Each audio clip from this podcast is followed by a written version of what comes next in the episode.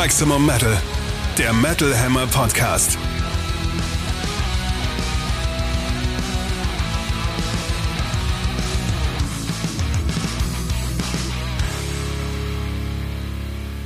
Episode 39 vom 23.09. für euch im Metal Hammer Podcast Aufnahmestudio. Wie immer Chefredakteur Sebastian Kessler sowie Katrin Riedel aus der Metal Hammer Redaktion. Hallo da draußen, schön, dass ihr wieder eingeschaltet habt. Mir wurde schon gesagt, meine Stimme klingt heute so ein bisschen verschnupft und belegt. Warum? Mein, mein, mein Test war negativ, auch sonst fühle ich mich nicht verschnupft. Ich war gestern mal bei Parkway Drive in Berlin und habe ein bisschen mitgesungen. Kann also sein, dass ich ein bisschen Rauheit sich auf die Stimme gelegt hat. Hast du auch die Breakdowns mitgesungen? Die Breakdowns habe ich mit gebangt. Yay! Bis mir eine junge Dame, die irgendwie mit dem Handy filmend durch die Menge rannte und nicht geguckt hat, wo sie hinläuft, mir in den Headbang-Radius lief. Das Oh, tat ein bisschen weh und tut mir auch sehr leid, aber sie lief danach auch ungestört weiter und filmte weiter. Das heißt, es ging ihr gut. Das habe ich schon mal auch im Straßenverkehr erlebt, dass diese jungen Leute, diese jungen Leute, dass die gleichzeitig auf ihr Smartphone schauen und entweder laufen oder sogar E-Roller fahren. Das ist scheiße gefährlich, weil die Leute einfach nicht wissen, wo sie hinlaufen oder fahren. Zumal man gerade beim E-Rollerfahren doch sowieso beide Hände braucht. Ich habe das ja auch zwei, dreimal versucht und ich habe da immer keine Hand frei. Ich kann nicht immer einen Richtungswechsel anzeigen, weil ich so wackelig auf dem Teil stehe und mich irgendwie vielleicht ein bisschen zu verkrampft auch daran Man kann aber, man kann ja auch zu dritt fahren, obwohl man eigentlich nur alleine fahren soll. Also da, da gibt es schon Möglichkeiten. Aber offenbar gibt es ja auch die Möglichkeit, im Parkway Drive Pit mit dem Handy rumzulaufen. Ja. Naja. Davon abgesehen war es ein sehr schönes Konzert, super entspanntes Publikum, klingt jetzt so, als wäre nichts los gewesen, aber nein, es war, es war, es ging mörderisch ab, aber es waren alle sehr nett zueinander dabei. Sehr schön. Und geiler Gastauftritt von Kasper. Casper kam beim Song Schattenboxen mit auf die Bühne. Das war sehr geil, ja. Das war schön und viel Feuer abgefahren, was mir in einer Halle, naja, eine Halle auch nicht so oft sieht. aber Doch, doch dann wieder, ich habe auch schon größere Bands in größeren Hallen gesehen, die sich äh, das Feuer gespart haben und nur lahme Dampffontänen hatten. Vollbeat. äh, Ja, da war das gestern schon, schon fett. Ja, Vollbeat in der Mercedes-Benz Arena letztes, was letztes Jahr oder was vor der Pandemie? Ich glaube, es war Ende letztes, nee, es war vor der Pandemie noch, glaube ich. Ich weiß gar nicht mehr. Da gab es dann nur diese Feuer, nicht mehr Feuer, Dampffontänen, die auch einfach nur lauter als der Sänger gemacht haben. Das war irgendwie alles nicht so geil. Dann lobe ich mir Parkway Drive, die zünden da echt noch was an. Das wurde sehr schön warm, musikalisch und pyromanisch. Ansonsten sind wir hier, um euch zu erzählen von den heute erscheinenden und nächste Woche kommenden Alben, um ein kleines Update zu geben über die Ereignisse in der Metal-Welt, die leider nicht durchgehend zum Lachen sind in dieser Woche. Und wir haben natürlich auch wieder einen Interviewgast, und zwar Katrin, hast du gesprochen mit Äh, Gerre von Tankard, die ja auch demnächst ihr neues Album veröffentlichen und dazu dann später mehr. Back in Black, das Metal Update. Wie angekündigt, wir müssen an der Stelle ernst werden, weil es ist was Schlimmes passiert, das uns echt hier in der Redaktion schockiert hat. Als wir es gehört haben, wussten wir nicht, wie damit umzugehen ist. Ähm, Todesfall im Soulwork und Night Flight Orchestra Camp. Ja, die haben letzte, Mitte letzter Woche den Tod ihres Gitarristen David Anderson, David Anderson verkündet, der in den letzten Jahren bei beiden Bands auch stark am Songwriting beteiligt war. In der Mitteilung von Soilwork hieß es da, Sadly, alcohol and mental illness took you away from us. Und bei Night Flight Orchestra ist auch die Rede davon, dass äh, Björn Stritt, Speed, äh, David zum letzten Mal im Krankenhaus gesehen hat. Also es kommt tatsächlich nicht ganz klar raus, was genau am Ende es war. Wir wollen da jetzt auch keine Gerüchte streuen, aber es ist klar, es hat mit Alkohol und mit psychischen Problemen zu tun. Und das war ja leider kein neues Thema für ihn und für die Band. Das hast du ja auch diesen Sommer erfahren. Genau, und zwar habe ich mich vor einigen Monaten, nämlich konkret beim Full Force, mit Speed persönlich getroffen, also mit dem Sänger beider Bands. Und zwar zum Interview zum aktuellen Soilwork-Album Overgiven Haten. Die Texte darauf stammen auch zum Teil von David, zum anderen Teil von Björn. Sind sehr persönlich und drehen sich tatsächlich auch viel um den Tod. Also das Album sollte ursprünglich auch Death I Hear You Calling heißen, wie der eine Song darauf. Und im Gespräch erzählte Björn dann auch, wie es David mit seinen Depressionen geht und wie, ja, wie viel von seinem Zustand in diesem Album drinsteckt. Er war damals allerdings der Meinung, dass es ja, seinem Kollegen und Freund auch zum Zeitpunkt des Gesprächs wieder besser ginge, also dass es bergauf geht, dass der Tiefpunkt überwunden ist. Das hat aber ja offenbar leider nicht gestimmt. Und wenn ich mir natürlich jetzt irgendwie den letzten Abschnitt dieser Solberg-Geschichte durchlese, da kriege ich echt ein bisschen Gänsehaut. Also es mhm, wirkt halt relativ offensichtlich, was da passieren würde oder was da im Argen liegt. Passieren kann, ja. Ja, ähm, also sehr schlimme Entwicklung. Ich finde es immer wieder krass, wenn sich Musiker auch so öffnen und so persönliche Probleme in ihre Musik verarbeiten. Äh, voll, gerade wenn es auch ein noch nicht abgeschlossenes Thema offenbar ja ist und der Mitmusiker noch darunter leidet und das trotzdem vertont auch an der Stelle mit. Es ist bitter, es ist furchtbar, obwohl sie schon darüber gesprochen haben, es vertont haben, Interviews darüber sprachen und man jetzt sagen kann, so ja, das hätte man doch auslesen können, konnte man nicht, weil man nicht weiß, was im Kopf der Leute vorgeht und wie sie wirklich drauf sind und was diese schlimme Krankheit mit einem macht. Und an der Stelle will ich auch nochmal, wir haben das auch im Podcast schon öfter gemacht, öfter als man will, weil das Thema doch so oft vorkommt, aber äh, möchte nochmal darauf hinweisen, dass es die verschiedenen Seelsorge-Telefonnummern und Webseiten gibt. Und wenn ihr solche Gedanken habt, unter Depression leidet oder jemanden kennt, der unter Depression leidet und euch Sorgen um ihn macht, zögert nicht, nehmt Hilfe in Anspruch, weil es ist eine Krankheit und es kann geholfen werden. Ja, das ist ganz wichtig. Und das Album ist jetzt in jedem Fall Davids Vermächtnis und man wird es wahrscheinlich vor diesem Hintergrund auch einfach nochmal mit ganz anderen Ohren hören, wenn man es überhaupt noch hören kann. Ich mhm. weiß nicht. Die Bands werden aber übrigens beide weitermachen. Also Night Flight Orchestra gehen jetzt im November sogar auf eine David gewidmete Tour, die heißt äh, Death to False AOR Tour. Das hätte ihm wohl angeblich gefallen. Das ist schön. Finde ich ein bisschen makaber. Also, ma makaber, aber, aber was? Ja, okay, jeder geht anders mit, ja. mit so einer Geschichte ja. um. Und äh, übrigens spielen sie auch beim Metal Hammer Paradise. Da können wir dann mal schauen, wie sie drauf sind. Ja, also hoffentlich gut. Also gerade Night Flight Orchestra ist ja einfach eine Feier- und gute Laune-Band und entsprechend werden auch die Shows so sein, auch weil David es so gewollt hätte und es seine Band mit war. So, und so wird die Band weitermachen und auch Solberg werden zum Glück weitermachen. Trotzdem schwerer Verlust, den sie hoffentlich wieder auffangen und für sich verarbeiten können. Steel meets Steel. Neue Alben im Härtetest. Genau, The Metal Show Must Go On, trotz allem. Die neuen Alben dieser Woche und der nächsten Woche. Wir haben uns ein paar Highlights rausgepickt, die wir euch hier vorstellen wollen. Und ich habe es die letzten Male immer vergessen. Diesmal habe ich es mir groß in meine Notizen geschrieben, denn auch wenn man es nicht merkt bei dem Schluss, den ich erzähle, ich habe tatsächlich Notizen manchmal mit dabei. Worauf wollte ich hinaus? Richtig, die Playlist.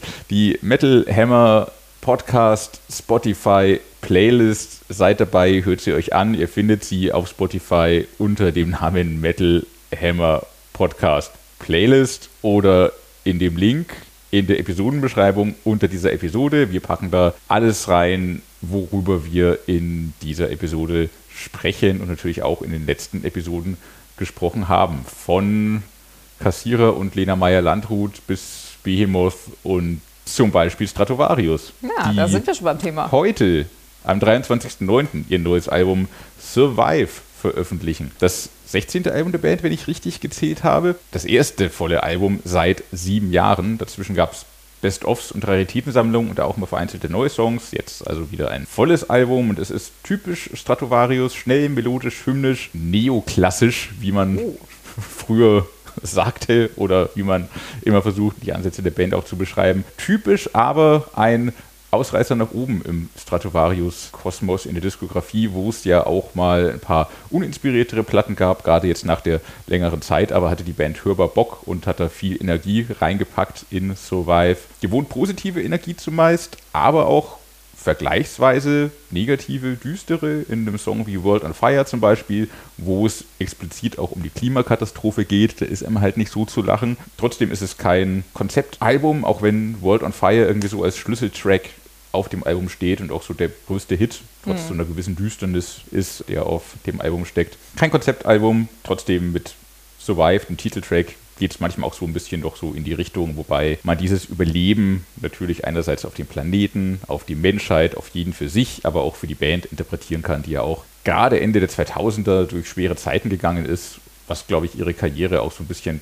ausgebremst hat. Einfach, wer weiß, wo die Band heute wäre, wenn das alles glatter verlaufen ist. Natürlich ist heute auch nicht mehr so die Zeit für Melodic Metal, wie sie ihn spielen. Das ist einfach nicht das größte Thema gerade.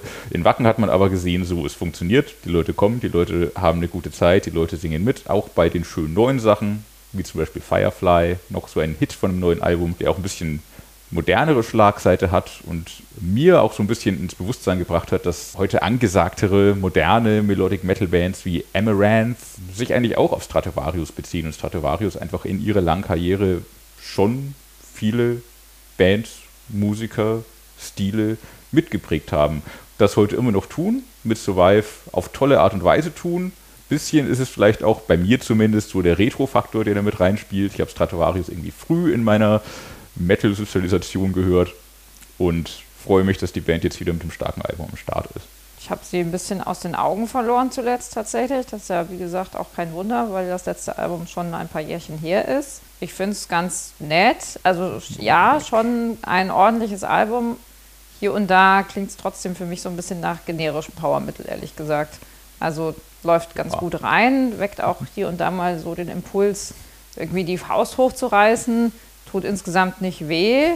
In ein paar Stücken, wie zum Beispiel Demand fühle ich mich irgendwie ganz stark an Sonata Arctica erinnert, die ja auch Finnen sind. Mhm. Ist vielleicht auch ein bisschen ein blöder Vergleich, aber bei denen spüre ich halt trotzdem irgendwie mehr, mehr Herz oder sowas. also, wie du schon sagtest, der Retro-Faktor ist da schon da. Vielleicht liegt es einfach daran, mit welcher der Bands man jetzt aufgewachsen ist. Das kann gut sein. Sonata Arctica kam ja noch mal doch ein paar Jahre nach Stratovarius und sind dann halt bei dir eher auf dem Plattenteller oder im CD-Player gelandet. Ja, also die habe ich so im Sommer zwischen Abi und Studium habe ich die so rauf und runter gehört. Da habe ich übrigens mal als Nebenjob äh, zum Geldverdienen drei Monate lang bei H&M gearbeitet. So in diese Zeit ist das gefallen. Ähm, ja. Und hast da heimlich äh, Sonata Arctica in die H&M-Playlist Nein, in der Pause natürlich. So. Ja, aber also äh, wie gesagt eher Team Sonata, aber ähm, vielleicht liegt es dann auch daran, dass Stratovarius jetzt nie so den wirklich großen Einfluss auf mich hatten, mhm. auch wenn natürlich so Klassiker wie jetzt Hunting High and Low, das kennt man natürlich mhm. und das ist, die sind natürlich immer präsent. Grundsätzlich machen sie da auch gar nichts falsch, würde ich sagen. Also das klingt alles sauber gemacht und stimmig komponiert und natürlich irgendwie der Timo Codipelto, das ist natürlich auch eine Ausnahmeerscheinung. Also seine Stimme ist da schon ziemlich stark. Mhm. Aber mir fehlt irgendwie was, was mich so wirklich kickt oder so wirklich memorable Songs. Also ja, World of Fire ist, ist gut und Glory Days hatte ich mir noch gemerkt äh, als schöne Dampframme. Mhm so ein klassisches Sonate Arctica Hymnen. Ja, aber so grundsätzlich ja, fehlt mir noch so der letzte, der letzte Kick. Aber ja. als Power Metal Fan sollte man das natürlich in jedem Fall sich mal anhören und, und mal gucken. Ja, man wird doch nicht enttäuscht sein. Wenn man natürlich eher Fan von Gaera ist, ist man bei Stratovarius nicht so gut aufgehoben. Du meinst Gaerea? Ga Gaerea. Genau so rumgehören die Buchstaben. Gaerea. Das Album hat auch einen ähnlich einfachen Namen. Ja, keine Ahnung. Mirage? Mirage? Mirage? Mirage? Nennen wir es Mirage. Es ist so schwer für Printjournalisten. es ist furchtbar. Jedenfalls, äh, Gaerea, die man wahrscheinlich auch ganz anders ausspricht. Garage, ähm, nein. Garbage, nein. Gaerea ist ein ganz spannendes neues Phänomen oder halbwegs neues Phänomen aus Portugal und die Gruppe gibt es seit 2016. In der aktuellen Besetzung sind fünf Personen zu sehen. Es ist aber gar nicht so klar, wer da eigentlich mitspielt. Ähm, und zwar tritt diese Band immer verhüllt auf mit so schwarzen Kapuzen und man gibt sich da so generell etwas geheimnisvoll. Nie da gewesen. Richtig, ja. Also federführend sind da wohl zwei Leute hauptsächlich, der Sänger und Gitarrist sowie der Schlagzeuger. Bei Metal Archives kann man tatsächlich auch lesen, wer die beiden angeblich sein oh. könnten. Uh. Die offizielle Promo will das aber nicht preisgeben. Also klar, das anonyme Imagemäßige taucht ja im Metal, vor allem im Black Metal, immer mal wieder auf und kann ja auch durchaus seinen Reiz haben. Ich finde es hier auch ganz charmant umgesetzt. Also optisch sieht das irgendwie gut aus. Auf der Bühne macht das was her. Das konnte man im Sommer zum Beispiel auch beim Wacken sehen. Aber hauptsächlich geht es natürlich auch ja, um die Musik. Und da haben sie auf ihrem dritten Album Mirage oder Mirage doch einiges zu bieten. Also einerseits äh, wüten sie da richtig brachial, also schön Blastbeat-Gewitter und Geschrammel, aber weniger oldschoolig, sondern eher so mit echt gutem, ausgefeilten Klang. Und auf der anderen Seite binden sie aber auch immer wieder so ja, ruhige Passagen ein, manchmal ganz dezente orchestrale Hintergründe, häufig auch so helle Gitarren, die mich irgendwie so an, an Post-Metal erinnern. Mhm. Also schon auch so ein bisschen was Moderneres drin und das kontrastiert dann dieses Wütende ganz schön. Also insgesamt eine, ja, eine ansprechende Mischung und irgendwie so ein erhabener Klang fast schon. Also das kann man zum Beispiel in dem Stück Arson hören. Mhm. Dann noch der Bonustrack Dormant und das Stück Laude, Lord, keine Ahnung, sind auch richtig stark. Ja, und irgendwie erinnert das dann so insgesamt an Behemoth. Bisschen weniger verkünstelt vielleicht. Ja, das fand ich auch. Genau, und, und hat natürlich irgendwie andere Kapuzenträger, also Mugla und Uada. Mhm. Vielleicht auch noch Dark Fortress, so diese Schiene. Also melodischer Black Metal mhm. mit künstlerischem Anspruch, viel Emotionalität. Und die verfolgen wohl auch erzählerisch ein ganz spannendes Konzept. Das könnt ihr im Interview im Heft von der Kollegin Annika Eichstätt könnt ihr das nachlesen. Mhm. Sehr gut, dass du Behemoth gesagt hast, weil das äh, hatte ich auch rausgehört, aber Kollege Robert Müller, der die Rezension geschrieben hat, hat äh, diesen Vergleich gar nicht aufgemacht. Darum dachte ich, ich bin vielleicht auf dem falschen Dampfer, aber dann, dann wird es schon ein richtiger Dampfer sein. Was ja, Robert, der Kollege aber, Robert schon recht haben, der hat deutlich mehr Ahnung von all dem als ich. Aber er hört Sachen halt mit anderem Ohr. Was er halt rausgehört hat oder ganz, ganz schön analysiert hat, ist, dass das irgendwie so die Teil der neuen Welle von Hipster Black Metal ist und, und damit so ein bisschen die, die Nachfolge von Wolves in the Throne Room, aber eben nicht mehr so blackgazig und ambientmäßig unterwegs, sondern wieder ein bisschen mehr drauf, eben wie, wie du auch schon sagtest, Mügler und Uada-Style. Und das gefällt mir deutlich besser bei Wolves in the Throne Room, obwohl ich es immer interessant fand, aber mir sind da regelmäßig die Füße eingeschlafen. Was? Während ich, ich, ich finde das echt nicht spannend. Also, also, also spannend als Konzept, aber ich mag es mir nicht anhören. Während hier jetzt äh, Gaerea, so rum, äh, ähnlich wie Neaera, furchtbar. Neaera. Entscheidet euch mal, wie eure Buchstaben gehören. Gaerea. Macht mir auf jeden Fall Spaß, weil es ein bisschen mehr wieder rast und prügelt und dabei aber atmosphärisch ist, verkopft ist, aber trotzdem irgendwie Songs hat, die ich auch unterscheiden kann und die mir als Songs Spaß machen, aber auch einfach die Gesamtatmosphäre des Albums stimmt. Ja, und wenn man sie live noch sehen möchte, dann spielen sie aktuell übrigens im Vorprogramm von Gals Wirt. Ja, ganz spannend. Kann man äh, mal beobachten. Wo was es mit ihnen hingeariert. Gaeriert, wollte ich sagen. Von Masken zu Masken.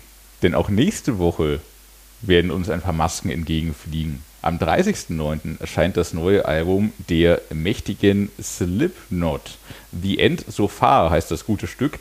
Metal Hammer widmet Slipknot in der brandneuen Ausgabe. Ihr findet sie seit Mittwoch am Kiosk oder natürlich online zum Bestellen oder zum Runterladen als PDF. Die Titelgeschichte. Was sagt eigentlich Corey Taylor dazu? Ihr erfahrt es im neuen Metal Hammer. Was sagen die dazu? The Chapeltown Rack war die erste Vorab-Single aus dem Album.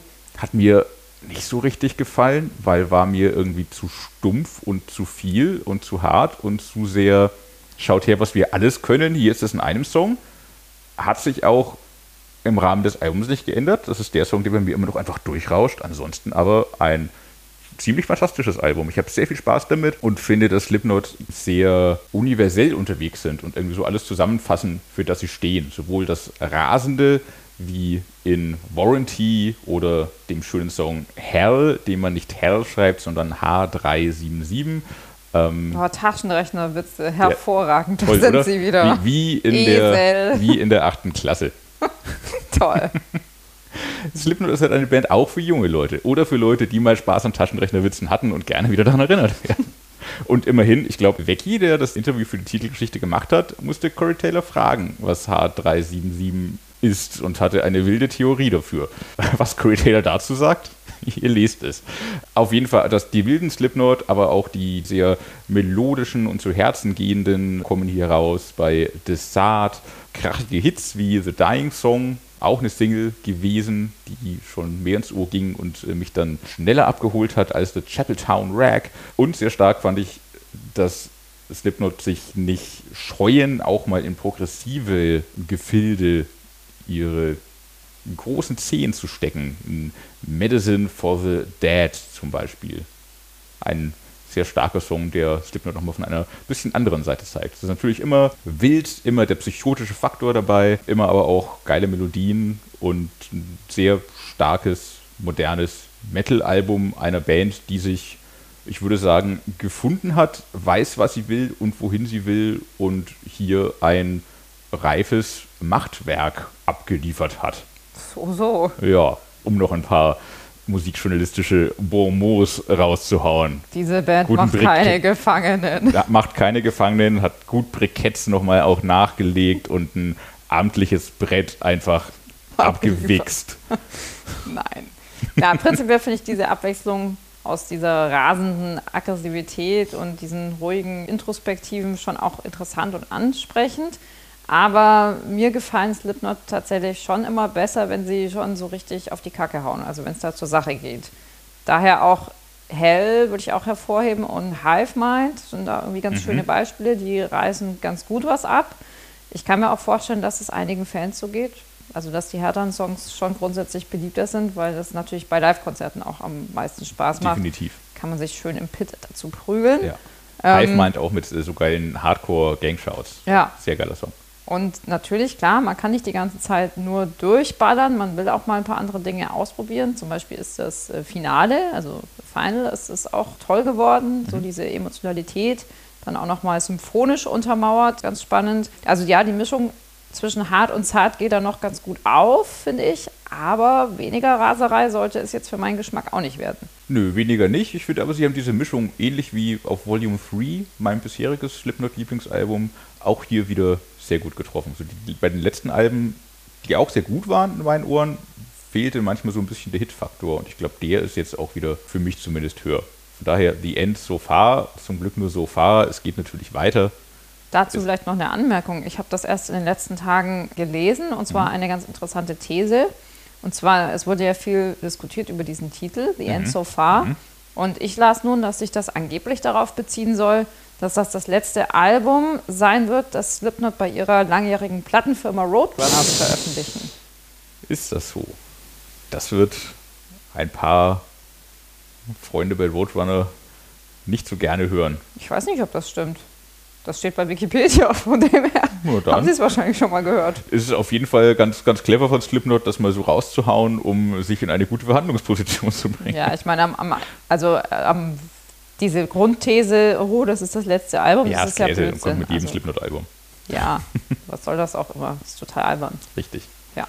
Richtig. Er hat auch, glaube ich, jetzt im Interview nichts dazu gesagt, äh, zu dieser These, aber ja, wird spannend, äh, wo die Reise für die Band in den nächsten Jahren hingeht. Ja, ich meine, ähm, eine Plattenfirma werden Slipknot finden. Roadrunner werden bestimmt auch weiterhin Interesse daran haben, die Band zu begleiten, wie sie die Band schon immer begleitet äh, haben. Also mit Sicherheit gibt es da einfach Verhandlungen. Ich weiß nicht, ist wahrscheinlich auch nicht das spannendste Interviewgesprächsthema, das soll Corey Taylor sagen, außer, ja, ich hätte gerne nochmal 500 Euro mehr, wir warten da noch auf ein Angebot. Aber ja, spannende Theorie und immer spannend, wie es mit Slipknot weitergeht. Auf jeden Fall soll es ja das Ende eines weiteren Kapitels sein und wie das nächste Kapitel aussieht. Was Wir das immer es heißt, ist ja auch halt vollkommen unklar. In der Kapitel. Regel neue Masken. Ja, so. also mit jedem Album ein neues Kapitel. Ja, schon. Die neuen Masken sind sehr cool geworden, tatsächlich. Corey Taylor finde ich mega creepy in dieser Maske. Ich finde es super creepy, dass bei Sid Wilson immer noch dieser Zusatzkopf, diese alte Maske alte da Maske, ja. rumhängt. Das, ist- das finde ich creepy. Und die haben die ja auch sie irgendwie so. Ja, die haben die so aufgearbeitet, dass sich die Mundwinkel bewegen oder dass sich, also dass die Maske quasi eine Mimik hat. Ja, ich, Brutal. ja, ich, ich hab, bin da beim ersten Mal auch erschrocken, als ich das gesehen habe. Tatsächlich stand in Wacken relativ weit hinten, habe es auf dem Bildschirm gesehen. Also, was, was zum Teufel passiert da? Wieso haben die den Kopf dabei und warum bewegt er sich noch? Ich fand es schon gut gruselig. Also, das, das können Slipknot immer noch, sie können immer noch erschrecken. Und sei es halt nur so Angsthasen wie mich. Apropos Hase. Ja, Bin ja, bin ja nicht nur ein Hase, sondern auch ein harter sondern auch ein hart, ja, richtig. Damit kommen wir schon äh, zur neuen Platte von den guten Tankard. Pavlovs Dogs. Ja, äh, Tankard, was soll man noch sagen? Man kennt sie, man liebt sie. Eine der langlebigsten deutschen Thrash-Gruppen natürlich. Mittlerweile seit sage und schreibe 40 Jahren auf den Beinen in der Szene und natürlich auch völlig zu Recht Teil der sogenannten Teutonic Big Four, also der großen Vier im deutschen Thrash Metal, was ja immer so schön zusammengefasst wird. Ja, leider werden die Jungs aus Frankfurt auch oftmals ein bisschen unterschätzt. Sie untermauern aber mit ihren wirklich unterhaltsamen Shows und natürlich auch mit ihren Platten immer wieder ihre Klasse und ihre Berechtigung. Und jetzt feiern sie ihr Bandjubiläum und zur Feier dieses Anlasses bringen sie dann am nächsten Freitag auch ihr neues Album auf den Markt. Pavlovs Dogs zeigt einmal mehr, in welch toller Form sich diese vier gerade befinden. Ich meine, angesagt ist natürlich weiterhin feinster Thrash Metal. Über weite Strecken klingt das Album richtig hart, ballert und brettert richtig schnell dahin. Beinhaltet aber tatsächlich auch immer wieder wirklich schöne melodische Gitarrenpassagen, mhm. zum Beispiel in Beer Barians oder auch Metal Cash Machine. Also das macht schon ziemlich Spaß. Teile von Memento und Dark Self Intruder bringen dann auch noch mal so ein paar andere Klangfarben ein. Das sind die ernsteren Songs, glaube ich, auch des Albums.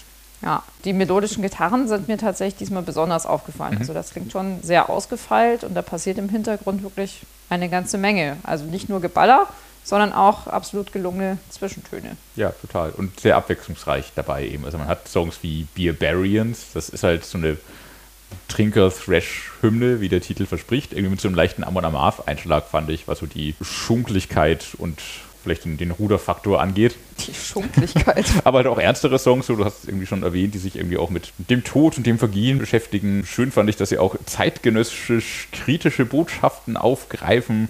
In dem schönen Song Exfluencer zum Beispiel, der auf dem Rock Hearts seine Live-Premiere gefeiert hat, wo auch das Video entstand, geht natürlich um Influencer, die hier aber geexfluenced werden. Lockdown Forever auch ja ein Thema, das uns alle umtreibt, aber Mega. Tankard haben in diesem sehr hittigen Fresh-Song halt wieder so einen lustigen Dreh gefunden, weil Lockdown Forever geile Sache eigentlich. Zu Hause sitzen, Bier trinken, Metal hören. Pizza fressen. Das ist total herrlich. gut. Und ich habe mich da ein bisschen wiedergefunden. Total. Ich fand, ich fand auch nicht alles Schindlisten zwei Jahre. Total. Vielleicht hat man auch zwischendrin mal fünf Kilo zugenommen, aber naja. Egal. Ja, ich finde es auch immer wieder herrlich, wie sie es einfach schaffen, lustige und ernste Themen mhm. einfach so abgefahren zu mischen. Also das ist ja so ein bisschen ihr ganz eigenes Trademark-Image. So auf der neuen Platte gibt es ja auch wieder einige Songs, die wirklich Kritik üben, aber halt auch sehr viel Spaß. Und über diesen Zwiespalt und auch ein paar andere Dinge habe ich mit Sänger Andreas Gere Geremia auch im Interview gesprochen. Und da hören wir jetzt mal rein. Don't Talk to Strangers, das Metal Hammer Podcast Interview. Ja, also hallo Gerre, äh, schön dich heute im äh, Metal Podcast bei uns begrüßen zu dürfen. Herzlich willkommen erstmal. Ja, danke für die Einladung. Ich glaube, das erste Mal, dass ich bei euch im Podcast bin. Ganz genau. Und äh, wir haben ja in der aktuellen Mettlermer Print-Ausgabe, die äh, seit dieser Woche am Kiosk ist, natürlich auch schon ein ausführliches Interview zu eurem neuen Album. Bei dem Gang ist ein bisschen konkreter um die Musik gegangen, die einzelnen Songs, die Hintergründe. Deswegen wollen wir das jetzt äh, ein bisschen anders aufziehen hier. Zuerst mal eine ernste Frage. Du hattest ja Anfang September einen Bandscheibenvorfall, weshalb ihr auch zwei Shows absagen musstet. Wie kam das denn und wie geht's dir heute? Ja, also ich äh, äh, äh, suffer immer noch ein bisschen. Also es ist noch nicht so äh, 100% gut, aber ich befinde mich auf dem Weg der Besserung. Und ähm, was es letztendlich genau war, äh, weiß ich erst morgen, weil heute habe ich ein MRT gemacht und äh, morgen laufe ich mit der CD mal zu meiner Orthopädin und die sagt mir dann mal, was los ist. Aber Mittwoch soll es ja nach Mexiko gehen und also äh, irgendwie es muss ja weitergehen. Es kann ja nicht wahr sein, so. Nee, aber das irgendwie, keine Ahnung. Ich weiß nicht, wer schon mal sowas hatte. Kann natürlich auch echt ein extremer Hexenschuss oder sowas gewesen sein. Ich bin aus dem Bürostuhl aufgestanden und mir hat's äh, also wirklich in die Lendenwirbel gejagt und ich konnte mich danach kaum noch bewegen. Also es war nicht so lustig, so paar Tage lang. So mache ich jetzt seit zehn Tagen mit rum. Es ist schon etwas besser geworden, aber wünsche ich meinem ärgsten Feind nicht. 40 Jahre Fresh Metal gehen dann doch nicht so ganz spurlos an einem vorbei, wahrscheinlich. Aber äh, wir sagen ja hier in Frankfurt, Unkraut vergeht nicht, von daher. Richtig. Äh, nicht, nur, nicht nur in Frankfurt wahrscheinlich und von daher. Ja, ganz genau. Ja, ja, also du siehst, du hörst, ich bin schon wieder zu Späßen aufgelegt, also. Dann kann es äh, ja nicht so schlimm sein. deshalb geht es hoffentlich äh, jetzt steil nach oben wieder. Ja. Ja, wir drücken dann natürlich die Daumen, wünschen äh, gute Besserung und auch äh, frohes Durchziehen für das äh, Festival in Mexiko. Das ist natürlich auch nicht ohne. Äh, ihr seid ja grundsätzlich auch für schweißtreibende Shows bekannt. Ja, ich glaube, die Shows sind eher das weniger das Problem, sondern die 20-stündigen Rumfliegerei. Also wir haben ja danach waren ja noch, wir wollten ja noch ein paar Shows weiterbleiben, so in Mittel- und Südamerika. Und das Einzige, was noch ging, war Chile. Und dann haben wir gesagt, na ja, ist um die Ecke, machen wir noch, ne? Und dann ja, fliegen halt von Mexiko nach Chile auch noch mal elf oder zwölf Stunden. So, mal kurz um die Ecke, ne? Übel. Aber gut. Ja, wir freuen uns da total drauf. Es wird bestimmt mega geil. Ja, und äh, musst du dann irgendwas Spezielles beachten, gesundheitlich? Also weniger rumtollen auf der Bühne oder hast du einen Thron wie Dave Grohl damals oder ähnlich? Nein, nein, nein, kein Thron und äh, ich hoffe, dass ich da mich ganz normal.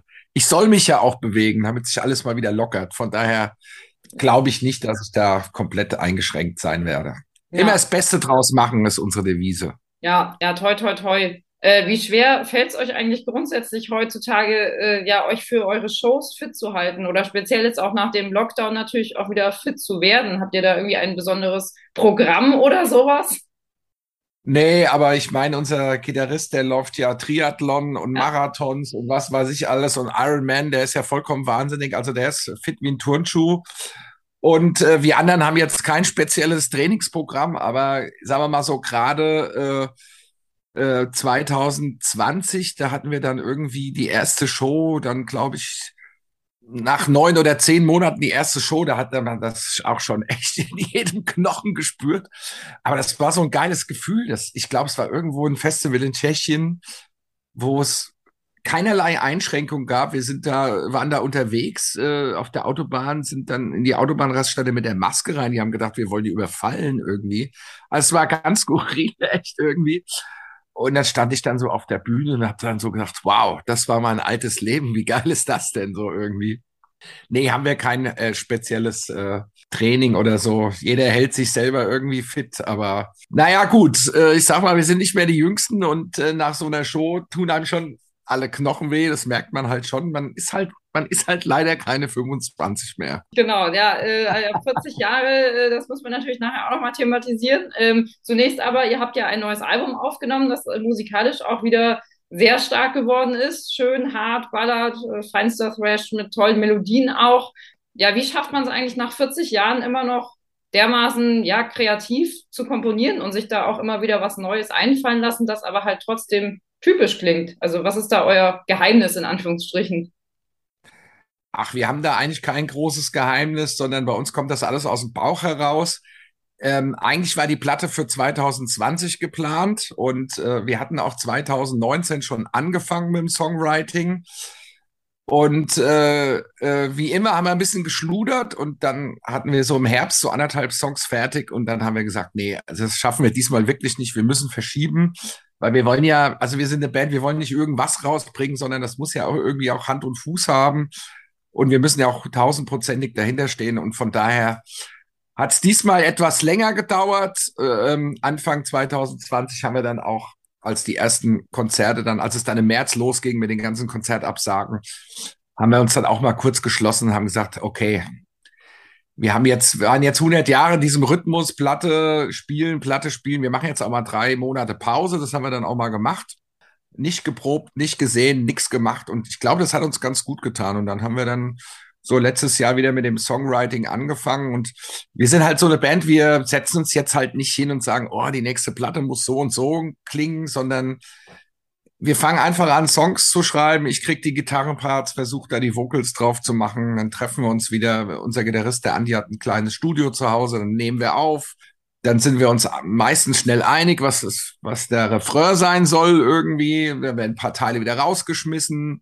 So funktioniert das dann und so, es ist dann halt so ein Prozess. Aber es ist natürlich, sage ich mal, weiß ich jetzt auch nicht, ob es unbedingt an dem Alter liegt, aber es ist halt immer echt äh, ziemlich viel Arbeit und äh, äh, viel Schweiß. Äh, hängt da drin und äh, ja, von da bin ich dann auch immer total froh, wenn ich dann den Endmix höre, so das Ding ist jetzt fertig und ähm, Ja, aber wir haben da jetzt kein äh, großes äh, Rezept, wie, de, wie da vorgehen. Das, wie gesagt, das setzt uns auch nicht hin. Die Platte muss jetzt so und so klingen. Das, und das ist jetzt im Trend oder so, sondern kommt aus dem Bauch heraus und äh, ja, das ist dann jetzt das, was äh, dabei rausgekommen ist. Vielen Dank für den zweiten Platz übrigens. Ich glaube, so gut sind wir bei euch noch nie abgeschnitten. Ja, es ist eine starke Platte. Also da kann man ja einfach nichts, nicht dran rütteln, ne? Und ich, ich habe auch im, im Vorfeld gelesen, dass, äh, dass der Titel Pavlovs Dogs für dich auch gar nicht so ohne ist, weil du an einer Hundephobie leidest, also Angst vor Hunden hast. Ja, was heißt, also unser Drama hat noch mehr Angst vor Hunden als ich, aber ich bin jetzt nicht der größte Freund davon. Und es geht ja auch um die Pavlovschen Hunde. Und ja. äh, die Platte heißt Pavlovs Dogs, Mehrzahl. Der Song heißt Pavlovs Dog Einzahl, weil es halt aus meiner Sicht gesungen ist. Es wird mit W geschrieben, mit V. Also wir haben mal wieder mit dem Titel für reichlich Verwirrung äh, gesorgt und äh, ja, das war eigentlich nicht beabsichtigt, aber war eigentlich schon klar, als ich das erste Mal gesehen habe, dass jeder es irgendwie anders schreibt, war mir schon klar irgendwie, das gibt ein schönes Chaos. Aber ich glaube, auf der CD ist es richtig drauf geschrieben. Ja. Das ist die Hauptsache. Und, ja. und gibt es eine, gibt's eine lustige Anekdote zum Thema Hundephobie oder vielleicht eine weniger lustige Anekdote? Äh, eigentlich gibt's da keine großen Anekdoten, nur der, also der Olaf, unser Drama, der hat noch mehr Angst vor Hunden, aber was heißt Angst, aber ich mache dann äh, öfter schon mal einen Bogen drumherum. Okay. Also wir hatten, wir hatten auch irgendwann mal vor, keine Ahnung, 15 Jahren mal so eine Fotosession gehabt, da war auch ein Riesenhund drauf irgendwie. Also da war mir auch nicht so geheuer irgendwie, wenn ich mal ganz ehrlich bin. Aber gut, da tickt ja jeder anders. Ähm, die meisten ja, sind ja lieb, machen einem nix und äh, aber also so richtig coole Anekdoten gibt es eigentlich zu dem Thema nicht. Um ja, aber ja, ihr habt euch dann quasi gedacht, für die Fotos kein Hund, sondern hier Rollator, der, der hält still und ist zu bändigen vielleicht. nee, das war, glaube ich, 2007 oder so, glaube ich, zur Best-Case-Szenario. Da ja. hatten wir mal so an so einem Kiosk. Aber das war dann auch rein zufällig, dass dieser, dieser Monsterhund da dabei war. Also irgendwie. Ja. Naja, gut, habe ich schon wieder verdrängt aus meinem Gedächtnis. Ist ja auch schon wieder einiges passiert seitdem. Ähm, ja. auf, auf, der Platte gibt es auch einen äh, sehr interessanten äh, Song, über den du wahrscheinlich auch sehr viel sprechen musst. Äh, Exfluencer, da geht es ja so ein bisschen um die Parallelwelt, die durch die sozialen Medien und unsere Dauerbeschäftigung damit entsteht. So zum Hintergrund gab es auch schon ziemlich viel. Mich würde jetzt aber mal interessieren, wie seht ihr das denn, ich sag mal, als nicht mehr ganz junge Band. Äh, wie steht ihr eigentlich zu diesen Kommunikationswegen, zu diesen neuen? Also ganz ja, ohne also, es ja auch nicht natürlich. Ne? Wie habt ihr euch daran gerobbt? Ja, also der Buffo, unser Manager, der macht unsere Facebook-Seite. Ich privat habe selber kein Facebook, aber ja gut, man, äh, man nutzt die ja natürlich auch irgendwie, ja. Also, also total witzig. Ich wollte eigentlich nur unserem Instagram-Account äh, die ein guter Kumpel von uns macht, folgen und schwupp hatte ich auch Instagram. So, so passieren mir dann halt auch so Sachen. Ja, und man merkt das halt auch, wie abhängig man vom Smartphone ist und äh, die WhatsApp-Gruppen bimmeln den ganzen Tag gut. Man ist selber dran schuld, man kann es ja auch ausstellen. Ja, das, die, die Problematik ist halt einfach, also gerade so jüngere Menschen, sage ich mal, die verlieren sich dann halt aber auch komplett da drin, ja. Und die leben dann nur noch für Klicks und leben halt in einer komplett anderen Welt. Und darum geht es so ein bisschen im Song. Es ist eine Protagonistin, eine Exfluencerin sozusagen, aber die kriegt dann da schon wieder die Kurve raus zum Schluss. Von daher ist das mal ein Song mit einem etwas äh, besseren Ende. Aber es ist schon zum Teil ähm, krass. Mich nervt das zum Teil auch äh, auf der Arbeit, äh, wenn die Leute überhaupt nicht mehr telefonieren wollen und das, was man in 20 E-Mails hin und her versucht zu klären, hat man am Telefon wirklich in einer halben Minute geklärt. Und das ist so ein bisschen, weiß ich nicht, das finde ich so ein bisschen sehr skurril und äh, das ist mir auch alles ein bisschen zu viel. Klar nutzt man die neuen Medien, man braucht sie auch gerade als Band, um, um zu kommunizieren, das ist ganz klar, ja ohne diese Medien ist man, glaube ich, ziemlich aufgeschmissen, aber äh, manche Sachen äh, finde ich dann halt doch zu übertrieben. Und das nicht nur, weil ich so ein alter Sack bin. naja. ja, in jedem Fall äh, sehr interessantes Thema mit, mit einer schönen Portion ja, Sozialkritik auch drin. Ich finde es ja bei Tankard sowieso immer ganz spannend, dass äh, viele Leute euch ja so als Spaßband ansehen, bei der es nur ums Trinken geht, in Anführungsstrichen. Dabei habt ihr ja halt von Anfang an einfach auch viele Songs mit ja durchaus ernsthaften Themen gemacht. Fühlt ihr euch in der Hinsicht eigentlich unterschätzt oder vielleicht so ein bisschen zu wenig ernst genommen oder wie geht ihr damit um? Ja, also das passiert mir gerade häufiger bei Interviews mit äh, ja, Journalisten oder so, die Tankard nicht so genau kennen, also die nicht so tief in der Materie drin hängen. Und da wird das schon oft mal gerne so auf dieses Bier-Image äh, reduziert. Ich kann dazu nur sagen, wir haben natürlich auch am Anfang unserer Karriere äh, alles für dieses Image getan, sage ich mal. Ne? Selber schuld. Äh, Alcoholic Metal, das zweite Demo, wirklich aus Spaß so genannt, weil es damals tausend verschiedene Richtungen von Metal aufgekommen sind. Komm, wir nennen, wir machen eine neue Richtung auf Alcoholic Metal und dann klar mit Alben wie Chemical Invasion und Morning After haben wir natürlich auch, ähm, wie gesagt, alles für das Image getan, wollten dann in den 90ern mal weg davon, hat natürlich, äh, sind wir natürlich kläglich gescheitert, ja, ist ja ganz klar.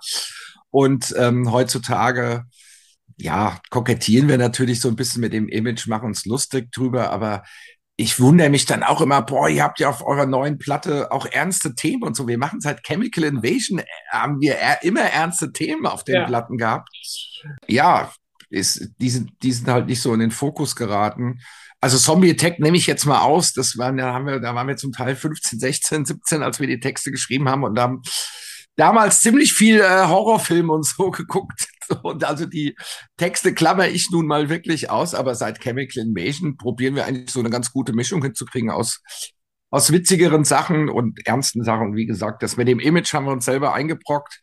Ist nun mal so und ähm, ja, äh, kann ich super gut mit leben. Alles gut. Also ich meine, wenn jetzt äh, neue Tankard rauskommen würde, äh, mit einem blutrünstigen Cover und äh, nur Gewalt und, und Untergangstexte. Ich meine, das wäre dann auch nicht Tankard, also das muss man dann auch ganz ehrlich sagen. Von daher, alles gut. Okay, ja, an der Front unterschätzt zu werden, ist ja vielleicht auch was Positives. Dann kann man immer noch äh, gut überraschen, wenn dann wieder was Ernsthaftes kommt. Ähm, apropos unterschätzen, äh, man sieht es euch natürlich nicht an, aber ihr feiert ja in diesem Jahr 40 Jahre, also vier Jahrzehnte Tankert. Herzlichen Glückwunsch. Ähm, ja, danke. Und äh, zu, zu, diesem freudigen Anlass äh, würden wir gerne äh, virtuell vier unterschiedliche Biere mit dir verkosten und würden dich da nach vier Empfehlungen für vier Biersorten fragen. Ich habe doch gar keine Ahnung von Bier, haben wir doch eben drüber gesprochen. Das ist alles nur eben. Ist ja alles nur Image. Also der, der Bierexperte der Band ist wirklich der Frank. Der trinkt echt gerne Bier und der kennt sich da auch ziemlich gut aus. Aber ich probiere mal mein Glück. Was, was soll ich machen? Vier Biere, die du gerne trinkst, empfehlen. Also das allerliebste Bier, was ich trinke, ist es immer das Bier, was es Backstage gibt, weil es nichts kostet. Ja. So, das wäre ja schon, schon mal Nummer eins. Das Freibier. Wenn ihr in Frankfurt seid, dann würde ich euch empfehlen, eine Römerpilz zu trinken, weil das ist hier die hiesige Brauerei und weiß jetzt gar nicht, ob es herb, mild oder sonst was schmeckt. Es ist halt ein Frankfurter Bier. Deswegen das auf jeden Fall probieren. Das dritte, was ich empfehlen würde, es gab es wirklich mal tatsächlich, aber ich weiß gar nicht mehr, ob es das heutzutage noch gibt, wäre natürlich Space Beer. Ich habe sogar noch eine leere Flasche von 1990 irgendwie. Ich bin ja ein Sammler, ich sammle ja alles von uns irgendwie. Es ist ja eine Katastrophe. Mein armer Bruder, der irgendwann mal diese Wohnung leer räumen muss. Aber oh. es kriegt alles der, kriegt alles der Tankard Fanclub irgendwie vermacht. Auf jeden Fall, dafür sammle ich es ja auch.